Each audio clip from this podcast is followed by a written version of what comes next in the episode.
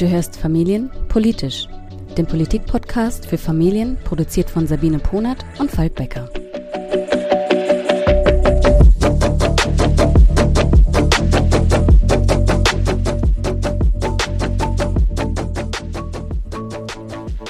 Hallo Sabine. Hi Falk. Ähm, ja, weiter geht's, würde ich sagen, gell? Genau, großes Wahlfinale. Wir haben uns eine kleine Verschnaufpause gegönnt, beziehungsweise euch, weil die letzte Folge war ja ganz schön umfangreich. Aber wie du sagst, jetzt sind wir im Wahlprüfstein-Finale. Vielleicht bevor wir ähm, eintauchen in die nächste Runde mit super spannenden Themen wieder. Ähm, wir freuen uns total, dass ihr die Folge 1 offensichtlich interessiert gehört habt, also die erste Runde Wahlprüfsteine.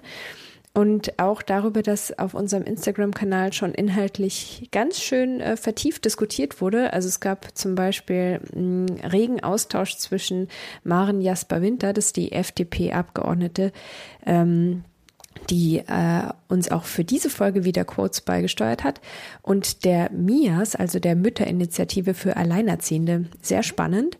Und wir haben auch schon erstes Feedback erhalten, welche Parteien für euch so gar nicht gehen. Ja, das war relativ eindeutig auch. Ne? also nochmal kurz äh, vielleicht, was haben wir gemacht? Wir haben insgesamt acht Fragen, sogenannte Wahlprüfsteine an die Parteien versendet. Und äh, warum acht? Das war quasi vorgegeben, weil fast alle Parteien außer der FDP, glaube ich, maximal acht äh, verschiedene Fragen zugelassen haben, eben auch aus Kapazitätsgründen. Und wir wollten dann auch nicht einer Partei hm, mehr Raum geben als den anderen. Deswegen haben wir uns dann acht Wahlprüfsteine ausgesucht, die haben wir versendet. Dann haben wir von allen Parteien außer der CDU-CSU Rückmeldung bekommen und dann haben wir das aufgearbeitet. Und heute sind wir in der zweiten Runde. In der ersten Runde ging es um Fragen rund um Elterngeld, Gender Pay Gap, Kinderarmut. Ähm, das war die Folge 20. Die haben wir letzte Woche veröffentlicht und jetzt geht es also in die zweite Runde von der FDP und von den Grünen haben wir sogar ein paar äh, Audiozitate bekommen, namentlich von Marin Jasper-Winter, von der FDP und Eke Deleges von den Grünen. Genau. Also jetzt geht's aber los.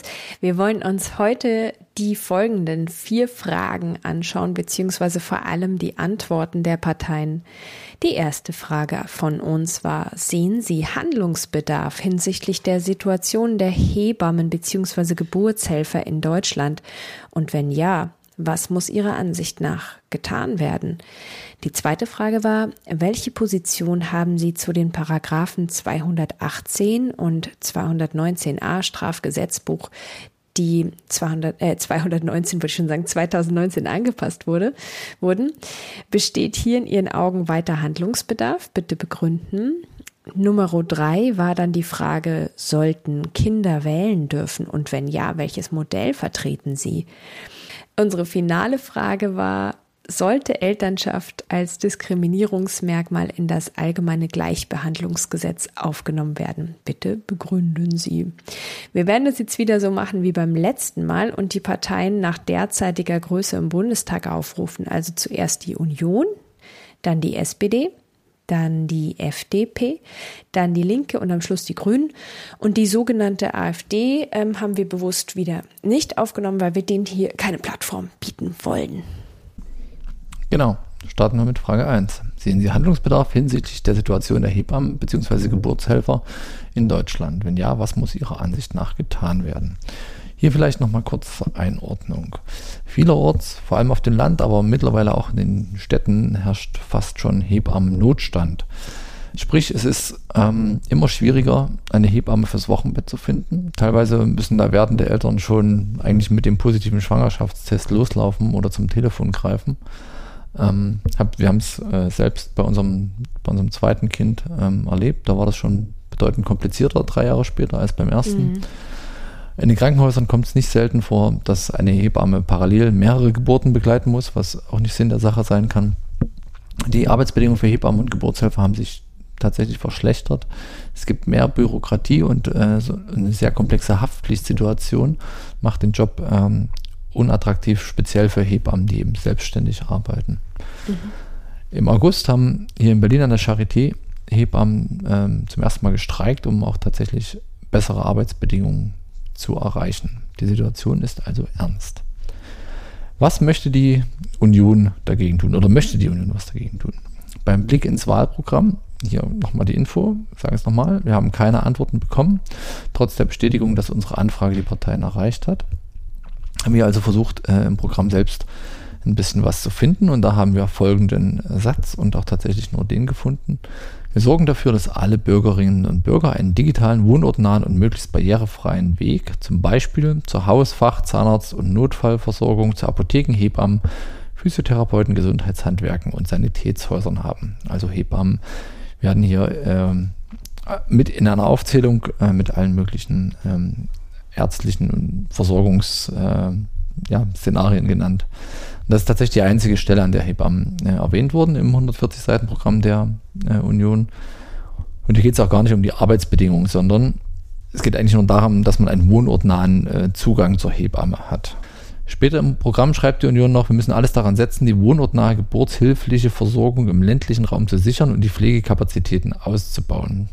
Wie das passieren soll und wie die Arbeitsbedingungen äh, verbessert werden, dazu haben wir leider nichts gefunden. Genau. Ähm, von der SPD haben wir eine Antwort bekommen. Und zwar haben die uns geschrieben, dass Paare, die sich für Kinder entscheiden, Versorgungssicherheit brauchen und die freie Wahl des Geburtsortes. Also ob nun stationär oder ambulant in der Klinik, im Geburtshaus oder in den eigenen vier Wänden, schreiben sie. Ähm, für eine gute Geburtsbegleitung äh, wollen sie einen Betreuungsschlüssel für Hebammen, der eine 1 zu 1 Betreuung im Kreissaal vorsieht. Deswegen schlagen sie vor, die Geburtshilfe aus dem System der diagnosebezogenen Fallpauschalen zu nehmen. Außerdem setzen sie sich für eine leistungsgerechte Vergütung der freiberuflichen Hebammen ein, die ihre verantwortungsvollen Aufgaben umfassend berücksichtigt. Also äh, gerade zu dem, was du vorhin gesagt hast, Falk, äh, dass eben Hebammen in den Krankenhäusern zum Teil wirklich mehr, mehrere Geburten parallel betreuen müssen und das ja natürlich auch ein Gesundheitsrisiko ist, äh, sowohl für die Gebärende als auch für das Baby und natürlich auch ein wahnsinniger Stress und eine wahnsinnige Arbeitsbelastung, muss man sagen, eine 1 zu 1 Betreuung. Das wäre auf jeden Fall ein, ein, wichtiges und großes Ziel. Und ähm, wir haben dann auch mal kurz geguckt, weil wir selber jetzt nicht aus der, aus der Branche kommen, was die, was der Hebammenverband so will. Ähm, da sieht man jetzt bei der SPD bei den Forderungen schon so einige Überschneidungen. Wir können euch mal die Forderungen des Hebammenverbands dann am Ende noch in die Shownotes reinpacken. Mhm. Ja, schauen wir erstmal weiter. Die FDP hat uns ein äh, Statement gesendet, das wir euch hier abspielen werden. Hebammen betreuen die Kleinsten in unserer Gesellschaft und das schon ganz zu Beginn ihrer Reise durch das Leben. Und deshalb, weil sie auch die wichtigste Ansprechperson rund um die Geburt für die Eltern sind, brauchen sie auch beste Arbeits- und Rahmenbedingungen. Wir wollen die Hebammen entlasten, um fachfremde Tätigkeiten in den Kliniken und auch die freiberuflich tätigen Hebammen müssen finanziell entlastet werden und brauchen auch hier bessere Rahmenbedingungen. Und ein wichtiger Punkt ist auch, dass ähm, auch Hebammen, viele Hebammen Familie haben, kleine Kinder haben und für sie brauchen wir bessere Vereinbarkeit von Familie und Beruf, damit wir auch wieder mehr Hebammen dazu motivieren können, in den Kliniken zu arbeiten und auch die ähm, vorgeburtliche und nachgeburtliche Versorgung zu leisten. Okay, also auch die FDP hat erkannt, dass Handlungsbedarf ähm, besteht. Fand die Antwort jetzt relativ wenig konkret. Ne? Ähm, mhm. Also konkrete Themen wie jetzt eine 1 zu 1 Betreuung oder freie Wahl des Geburtsortes ähm, wurden hier nicht angesprochen. Die Linke schlägt Folgendes vor, und äh, hier zitiere ich, wir wollen einen öffentlichen Haftungsfonds einrichten, um Hebammen unabhängig von privaten Versicherungen zu machen. Hebammen sollen erste Ansprechpartnerinnen für Schwangere und die Schwangeren Vor- und Nachsorge sein, wie in den Niederlanden. Hebammen sind die begleitenden und betreuenden Fachkräfte bei der Geburt. Wir unterstützen die Forderung nach einem Geburtshilfestärkungsgesetz mit dem Ziel einer 1 zu 1 Betreuung während der Geburt. Also das ähm, ist schon ziemlich deckend mit den Forderungen des Hebammenverbandes und es greift auch nochmal das Thema äh, dieser, dieses Versicherungshaftpflichtsthemas auf, was wir vorhin schon benannt haben. Genau. Und jetzt zuletzt noch Ekin Deligös für die Grünen. Um die Versorgungssicherheit in der Geburtshilfe zu gewährleisten, sind unterschiedliche Verbesserungen für freiberufliche und angestellte Hebammen nötig. Dazu gehört ein Sicherstellungszuschlag für die Geburtshilfe tätige Hebammen in unterversorgten Regionen. Auch bessere Arbeitsbedingungen für angestellte Hebammen in Krankenhäusern, etwa durch eine höhere Zahl von Hebammen in Kreissälen sowie Hebammengeleitete Kreissäle, unterstützen wir. Während der Geburt wollen wir eine 1 zu 1 Betreuung durch Hebammen sicherstellen. Zwar übernehmen die gesetzlichen Krankenkassen bereits seit 2015 nahezu vollständig die Haftpflichtprämien für in der Geburtshilfe tätige freiberufliche Hebammen. Wir setzen uns für eine generelle Reform der Haftpflichtversicherung, insbesondere für in der Geburtshilfe tätige Gesundheitsberufe ein. Und für mich ganz persönlich kann ich Ihnen nur sagen, bei beiden Geburten möchte ich nicht auf meine Hebamme hätte verzichten mögen, weil sie war mir die wichtigste Person, um durch eine ungewohnte neue Lage einfach vertrauensvoll durchzukommen. Ich danke allen Hebammen dafür, dass sie uns gebärende Frauen und auch Väter, die mit dabei sind, so gut unterstützen. Ja, das kann ich ehrlicherweise teilen.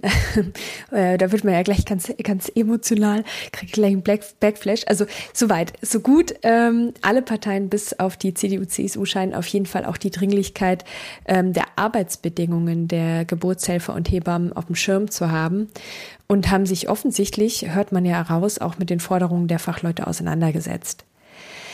So, einmal durchatmen. Mit einem weiteren emotionalen und krass wichtigen äh, Thema machen wir weiter und zwar ähm, mit der Frage, welche Position die Parteien zu den Paragraphen 218 und 219a Strafgesetzbuch haben. Ähm, auch hier nochmal ganz kurz zur Einordnung.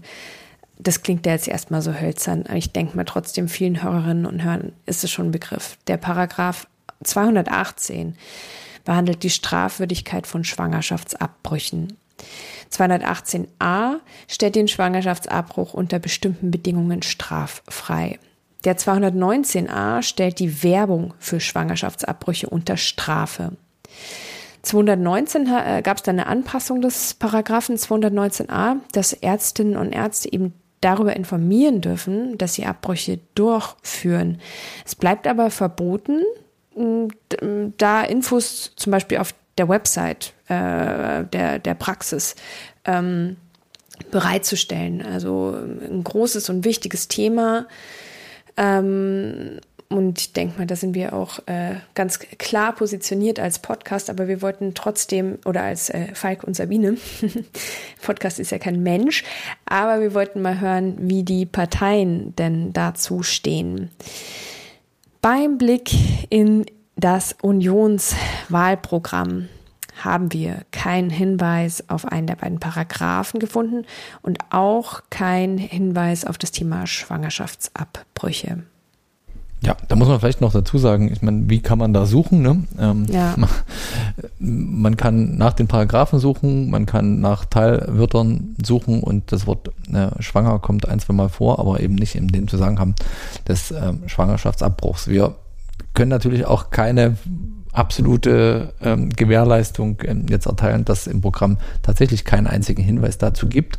Aber ich habe mir da auch nochmal das ähm, Inhaltsverzeichnis durchgeschaut, des Wahlprogramms natürlich. Und da gab es auch keinen Punkt, unter dem man ähm, dieses Thema irgendwie unterordnet, untergeordnet hätte, weil es auch einfach, mhm. muss man tatsächlich sagen, sehr, sehr wenig inhaltliche Kapitel gibt, die sich mit dem Thema Familie überhaupt beschäftigen.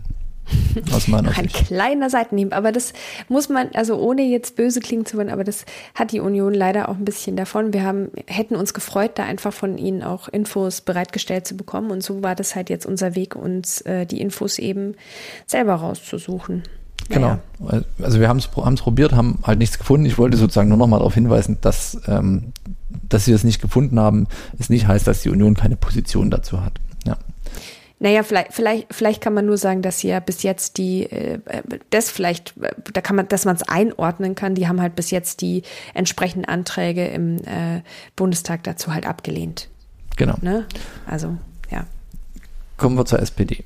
Die SPD ähm, möchte das Recht von Frauen auf reproduktive und sexuelle Selbstbestimmung wahren und möchte deshalb einen freien und einfachen Zugang zu sachlichen medizinischen Informationen über Schwangerschaftsabbrüche gewährleisten. Die SPD erkennt die Verantwortung und das Selbstbestimmungsrecht von Frauen an und möchte deshalb den Paragraphen 219a abschaffen.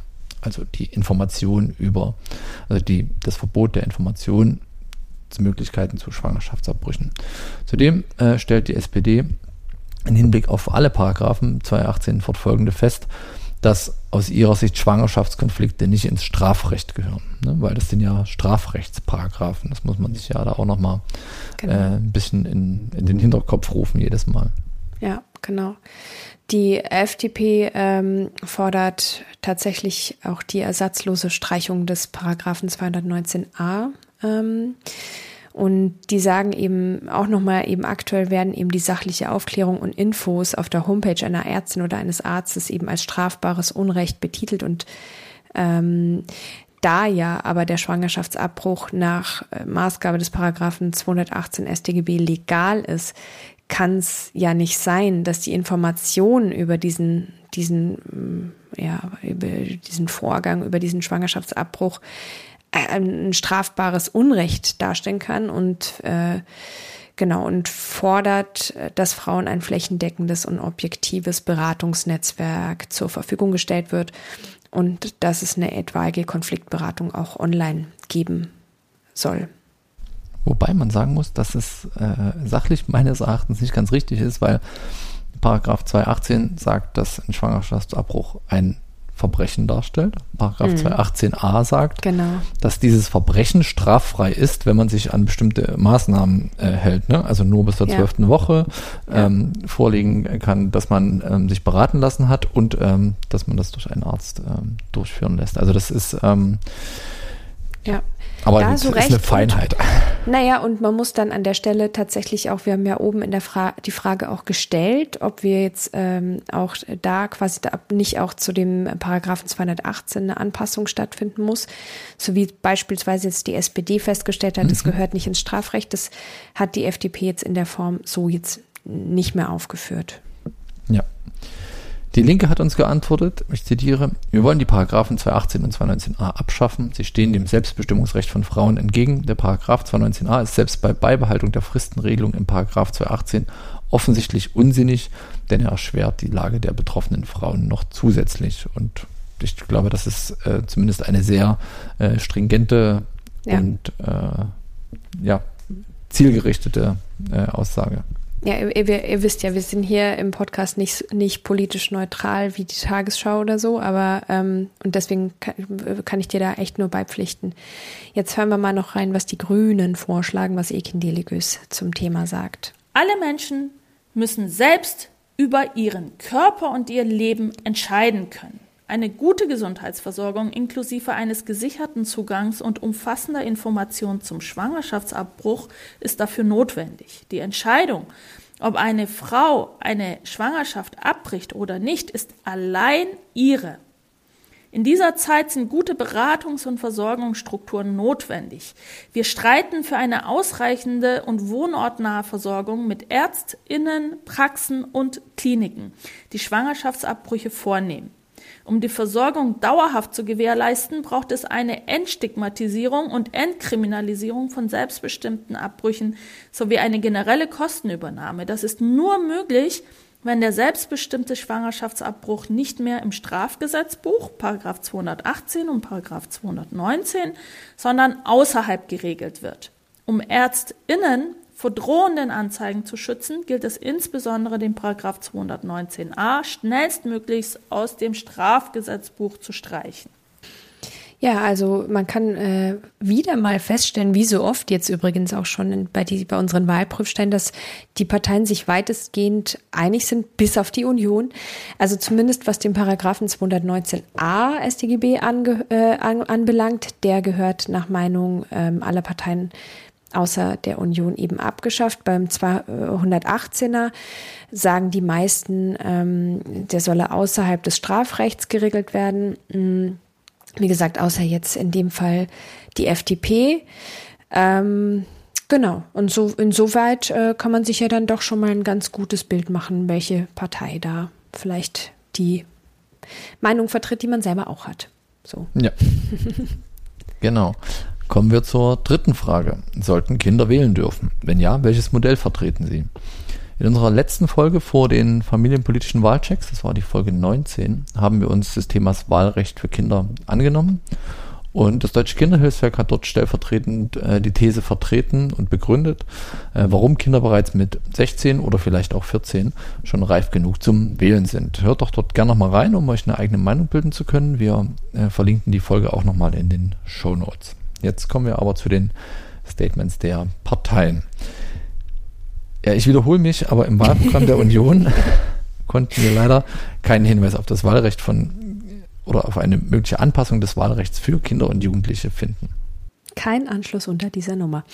Ähm, SPD sagt, sie wollen das Wahlalter für junge Menschen auf 16 Jahre senken.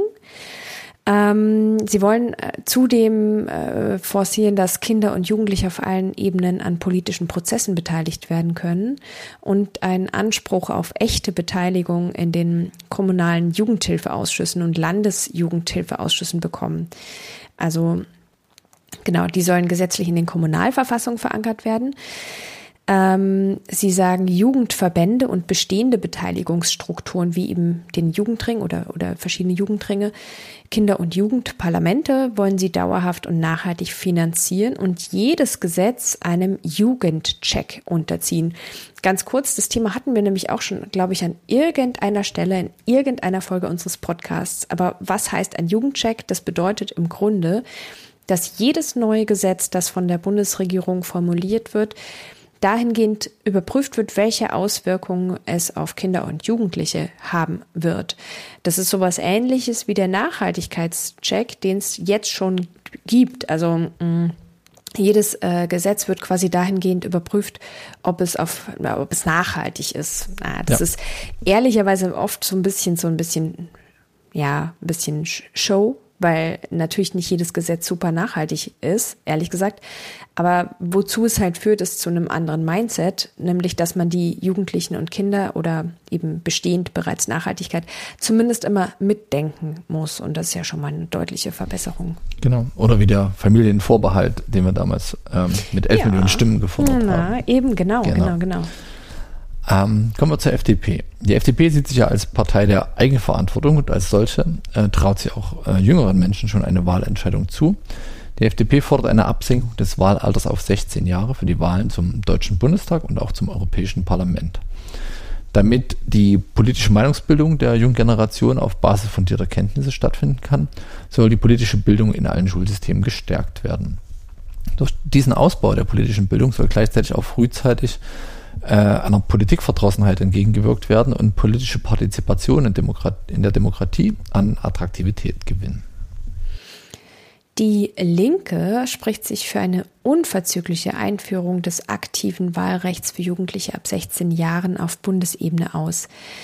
Sie begründen es dann mit, ähm, ja, mit Punkten, die wir auch in unserem Podcast schon äh, thematisiert haben. Also Sie sagen, es würde die Ungleichbehandlung junger Menschen in Kommunal- und Bundestagswahlen überwinden. Sie sagen, ähm, es gäbe eigentlich bis heute keine belastbaren Erkenntnisse, dass jüngere Wählerinnen nicht verantwortlich mit ihrem Wahlrecht umgehen würden ähm, und sagen auch, dass eben äh, junge Menschen dann verstärkt an landespolitischen Willensbildungsprozessen beteiligt werden würden und Demokratie und politische Bildung gestärkt werden würden. Es sei schwer zu vermitteln, warum junge Menschen zum Beispiel mit 14 äh, entscheiden können, welcher Religion sie oder welchem, welchem, ja, wie sagt man, beitreten, für welche Religion sie sich entscheiden wollen. Sie müssen sich ab 14 strafrechtlich verantworten.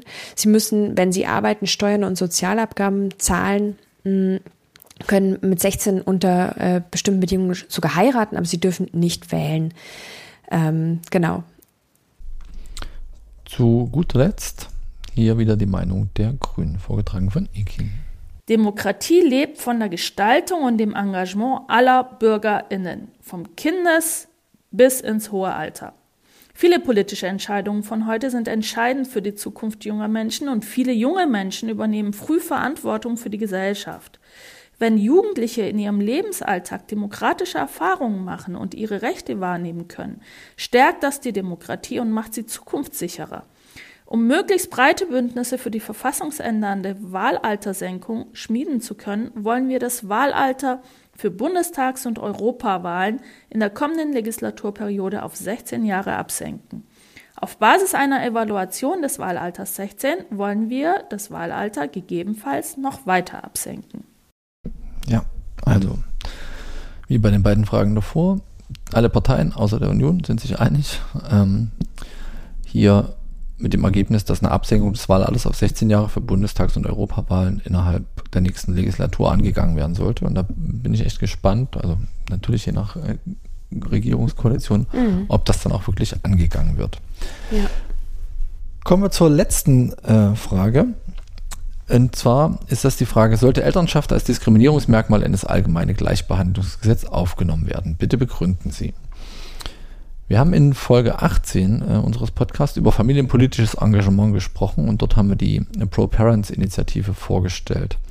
Ihr Anliegen ist die Verankerung von Elternschaft als Diskriminierungsmerkmal im Allgemeinen Gleichstellungsgesetz. Also die Sicherstellung, dass Eltern nicht aufgrund dieses Merkmals, nämlich ihrer Elternschaft, diskriminiert werden dürfen. Die dazu aufgestellte Petition hat im Sommer dann die 50.000 Unterstützer überschritten und wurde an Justizministerin Lamprecht übergeben. Grund genug für uns mal bei den Parteien nachzufragen, wie man zu dieser Petition denn steht. Genau, also im Unionswahlprogramm war jetzt da ähm, tatsächlich dazu nichts zu finden, was jetzt aber auch vielleicht ein bisschen ein sehr spezieller und kleinteiliger Punkt ist. Also ähm, hab ich, haben wir mal geguckt auf die Pro-Parents äh, ähm, Page und haben da herausgefunden, dass der Markus Weinberg, ein alter Bekannter von uns, weil ähm, er uns schon mal äh, Statements äh, beigesteuert hat zu, unserem, zu unserer Podcast-Folge zu Kinderrechten ins Grundgesetz. Genau, als familienpolitischer Sprecher von CDU, CSU. Genau. Und der hat auch da auf die Anfrage der Pro-Parents geantwortet. Und da schreibt er, es gebe unmittelbaren Handlungsbedarf und das Recht müsse sich an den Realitäten anpassen.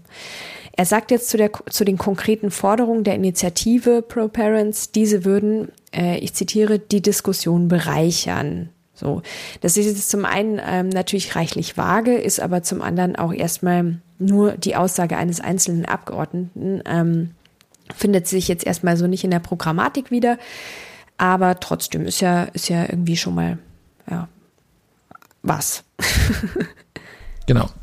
Ähm, die SPD ist etwas konkreter, hat nämlich äh, auf unsere Frage geantwortet mit, die umfassende und chancengleiche Möglichkeit der Teilhabe ist Grundvoraussetzung dafür, dass Menschen sich als Teil der Gesellschaft verstehen und sich in ihr engagieren. Benachteiligung aus rassistischen Gründen oder wegen der ethnischen Herkunft, des Geschlechts, der Religion, der Weltanschauung, einer Behinderung des Alters oder der sexuellen Identität lehnen wir ebenso entschieden ab wie Diskriminierung aufgrund familiärer Verpflichtungen. Die explizite Forderung, Elternschaft als Diskriminierungsmerkmal in das AGG aufzunehmen, wird in unserer Partei diskutiert. Ist, ähm, ist auch keine Antwort, ist eine Antwort, aber ist auch keine konkrete Antwort. Ähm, aber man hat zumindest ähm, durchklingen lassen, dass man diese, äh, dass man eine Diskriminierung aufgrund des Merkmals Elternschaft genauso ablehnt wie jegliche anderen Diskriminierungen. Ne? Ja, es ist, es ist ja auch ein relativ äh, neuer Prozess, der da angestoßen wurde. Also vielleicht muss das in den Parteien auch erstmal ankommen. Ähm, die FDP wiederum, die begrüßt grundsätzlich, sagt sie, äh, gesellschaftliche Initiativen, die sich für die Rechte von Eltern einsetzen. Und äh, unsere, unsere ähm, Abgeordnete, von der wir auch die Antworten bekommen haben, also die Frau Dr. Maren Jasper Winter, ist auch Unterstützerin der Initiative Pro Parents. Ähm, und die sagt, äh, Eltern haben das Recht, im Job genauso behandelt zu werden wie alle anderen. Eine Änderung des AGG kann dabei helfen, dass Menschen mit Kindern nicht bewusst oder unbewusst diskriminiert werden. Und es sorgt dafür, dass Väter und Mütter auf Augenhöhe mit ihren Chefs sind. Ja, die Linke hat uns geantwortet. Die Linke setzt sich für eine Gesellschaft ein, in der Menschen frei von Diskriminierung leben sollen. Dafür unterstützen wir aktiv die Gleichbehandlung von Frauen und Familien. Elternschaft beziehen wir dabei immer auf die betroffenen, betreffenden Personen und versuchen sie mit ihren verschiedenen Identitäten in den Blick zu nehmen. Ob eine Aufnahme des Merkmals der Elternschaft in das AGG notwendig ist, um Diskriminierung zu verhindern, diskutieren wir derzeit. Also ähnlich äh, Antwort wie von der SPD. Mhm, genau.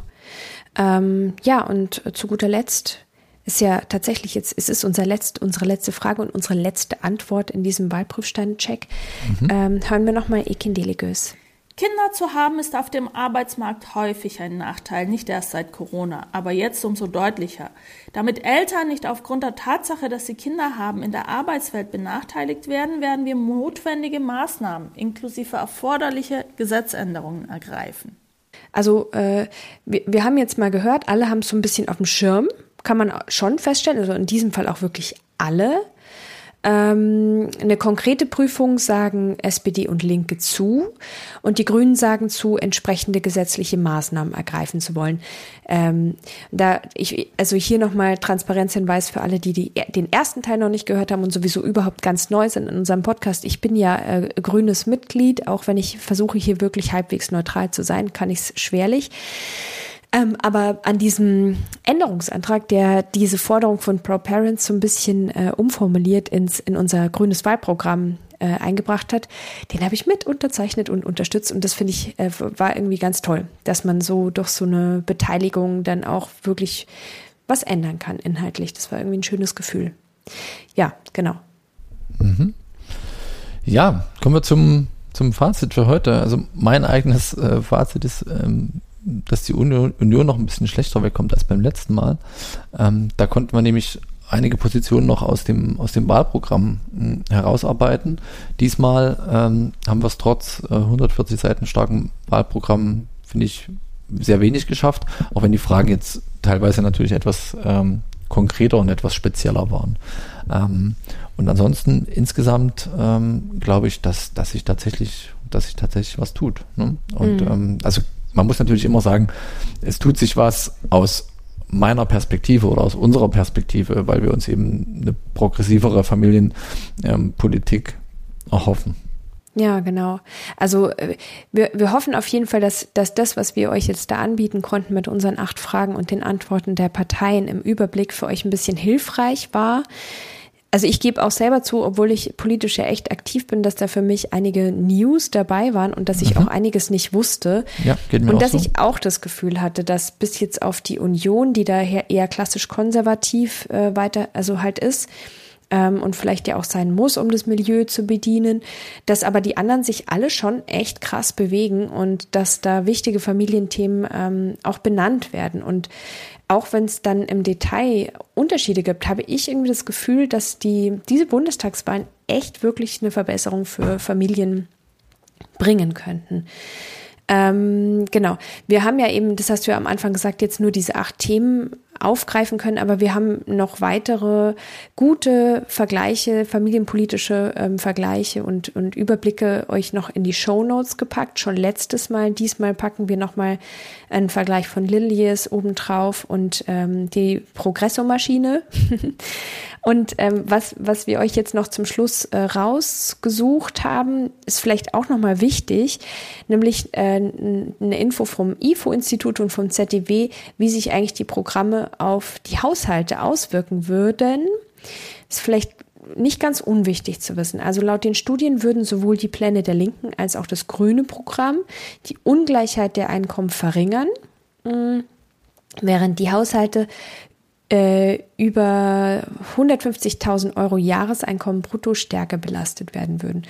Also die, das ZDW sagt, dass auch die SPD so eine Verteilungswirkung haben würde, wo, wohingegen das IFO-Institut so eine Umverteilung bei der SPD jetzt nicht sehen würde. Bei der FDP und Union äh, profitieren demnach eher besser Verdienende, aber Haushalte mit weniger Einkommen werden auch nicht stärker belastet oder so. Das muss man auch der Transparenz äh, wegen hinzufügen. Ähm, und mit den Ideen von SPD, Linke und Grüne würden dann eben Spitzenverdiener mehr belastet, aber vor allem zum Beispiel Alleinerziehende mit Kindern stark profitieren. Das vielleicht so, äh, ja, auch nochmal für den Überblick finde ich selber ehrlich gesagt ganz wissenswert. Ja, ganz spannend auf jeden Fall. Wir stellen zusammenfassend fest, Ohne familienpolitisches Engagement werden wir nicht gehört. Ohne stetiges Dranbleiben und laut sein tut sich leider nichts. Bestes Beispiel ist ja die Initiative äh, Pro Parents. Ohne deren Einsatz äh, hätten die Parteien das wahrscheinlich nicht so auf dem Schirm und würden zumindest nicht diese konkrete äh, Aufnahme ähm, des Merkmals Elternschaft ins AGG prüfen wollen. Ja. Deshalb, wir bitten euch, bleibt am Ball, bleibt laut, informiert euch, engagiert euch im Rahmen eurer Energie und Kapazitäten natürlich. Und was ihr auf jeden Fall tun solltet, ist wählen gehen. Ja, wählen ist ein Recht, es ist keine Pflicht, aber ähm, wer nicht wählt, nimmt in Kauf, ähm, rechte Parteien zu stärken, denn wenn die Wahlbeteiligung sinkt, die rechten Wähler aber wie immer zur Wahl gehen, dann verbessert sich ihr Ergebnis natürlich in Bezug auf die abgegebenen Stimmen. Nicht wählen begünstigt also alle anderen Parteien, die man nicht gewählt hätte. Denn während die eigene Partei eine mögliche Stimme verliert, wären die anderen Stimmen wertvoller. Aus unserer Sicht sind Wahlen ein Privileg und eine Chance, die wir unbedingt ergreifen sollten. Genau, und vielleicht merkt ihr schon ein bisschen, dass wir jetzt sehr salbungsvoll und ein bisschen tragend angefangen haben. So unsere, ist ja fast äh, predigend, aber das liegt auch daran, dass wir uns ähm, ja mit dem Ende dieser Folge tatsächlich äh, von euch verabschieden wollen. Wir wollen uns bei euch zuerst mal bedanken für euer Interesse an über 21, äh, ja, 21 Folgen, über 20 Folgen familienpolitisch. Wir wollen uns bedanken für euer wahnsinnig bestärkendes Feedback. Ähm, genau. Wir wissen noch nicht ganz, ob es jetzt mit diesem Podcast nach den Wahlen irgendwann mal weitergehen wird. Und es war uns echt auch krass wichtig, jetzt zum Abschluss diese Wahlprüfsteine zu erarbeiten und für euch aufzubereiten. Aber Tatsache ist, wir haben das ehrenamtlich und mit viel Freude gemacht, aber wir sind eben beide durch unsere Care- und Erwerbsarbeit tatsächlich ganz schön beschäftigt. Ja. genau, und Falk, an dich persönlich. Ähm, für mich war das total wertvoll und hat riesen Spaß gemacht, dass äh, du das Wagnis eingegangen bist, mit mir diesen Podcast ähm, zu beginnen. Wir haben uns ja eben auch eigentlich vorher gar nicht gekannt. Das heißt, es war ein absolutes Experiment und es hat mir echt krass Spaß gemacht. Und ähm, ja, vielen Dank auch dir.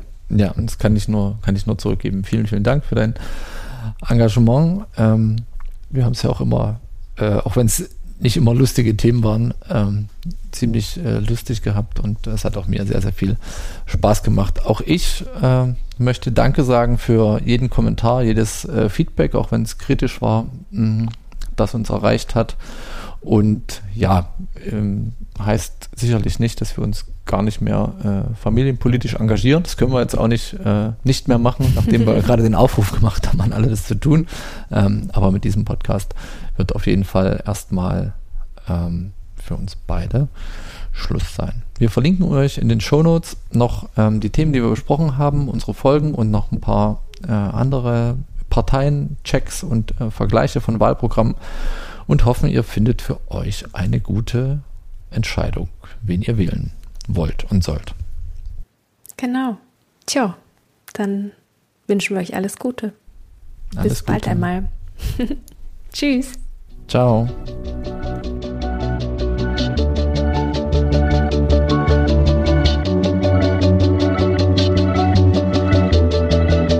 Danke fürs Zuhören. Wir lieben Feedback. Am liebsten per Mail an info@familienpolitisch.de oder über Instagram. Zum nächsten Mal.